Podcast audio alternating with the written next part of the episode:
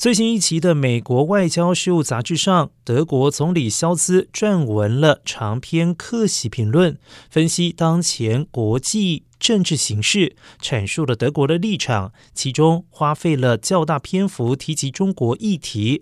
肖斯认为，中国崛起不是中断对华合作的理由，但是也有必要对中国提出警告。德国总理在文章当中还提到，德国以及欧盟将继续向北京方面要求为欧中双方企业设立对等的竞争条件。中方在这方面的努力太少，而且正明显走向孤立，告别开放。